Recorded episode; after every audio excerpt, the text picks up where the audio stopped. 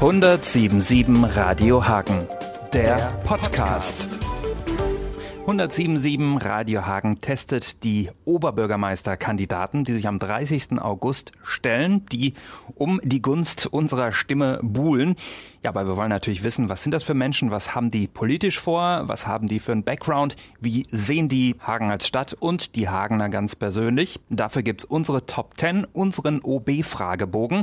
Hier ist der Fragebogen zu Otto Marscheider, Bürger für Hagen. Die Top 10 der 1077 Radio Hagen OB-Fragebogen. Zur Person. Ja, mein Name ist Hans-Otto Marscheider. Ich bin am 30.05.47 geboren, also jetzt 62 Jahre alt, bin geschieden und habe drei erwachsene Söhne. Meine größte Stärke. Meine größte Stärke ist meine, denke ich, Spontanität. Als Handwerksmeister war und bin ich es immer noch gewohnt, Entscheidungen zu fällen, auch wenn es sich manchmal herausgestellt hat, dass sie nicht ganz richtig waren. Aber Entscheidungen fällen ist meine Stärke. Meine größte Schwäche. Ich glaube, meine größte Schwäche, bin sehr oft etwas ungeduldig.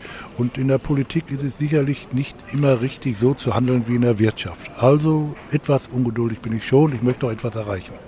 Meine wichtigste Aufgabe als OB. Ich glaube, die wichtigste Aufgabe, wenn man es auf einen Punkt bringen will, ist äh, Arbeitsplätze schaffen und Arbeitsplätze sichern.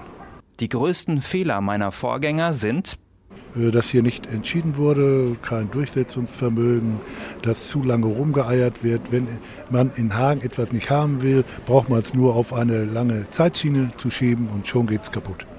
Hagen ist schön, weil Oh ja, Hagen ist toll. Wir haben hier vier Flüsse, wir haben Seen, wir sind äh, das Tor zum Sauerland und wenn man so will, auch das Tor zum Ruhrgebiet. Äh, wir sind in Deutschland relativ zentral gelegen. Von hier sind wir kurz in München, sind kurz in Flensburg, von äh, Düsseldorf bis Köln. Also ganz toll.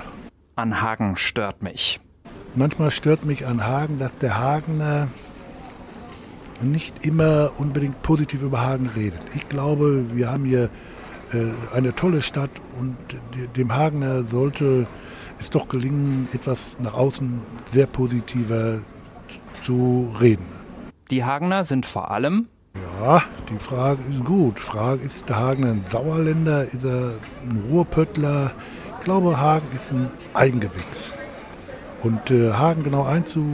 Wir haben mal über das Theater versucht herauszukriegen, äh, wie kriegt man den Hagen? Und dann haben wir herausgestellt, unheimlich schwierig. Es ist sicherlich im Verhältnis zu anderen Städten wie Dortmund oder äh, auch, auch zum Siegerland runter schon ein Eigenbrötler.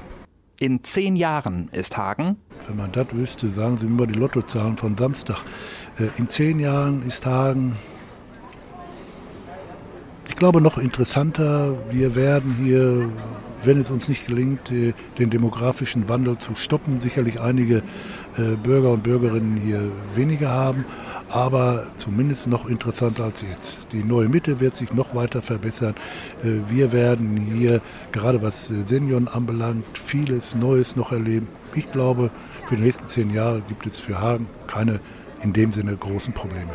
Mich sollte man wählen, weil ich so, erstmal seit 50 Jahren hier in Hagen lebe, als Handwerksmeister Millionen in der Hand gehabt habe.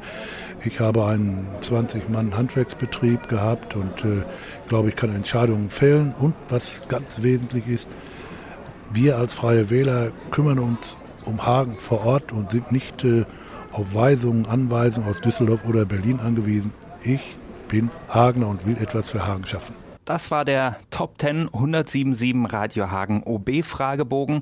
Wir hoffen, das hat Sie ein bisschen näher zu Ihrer Wahlentscheidung gebracht. Hauptsache, Sie gehen hin. Wen Sie dann wählen, das ist alleine Ihre Entscheidung. 1077 Radio Hagen, der Podcast.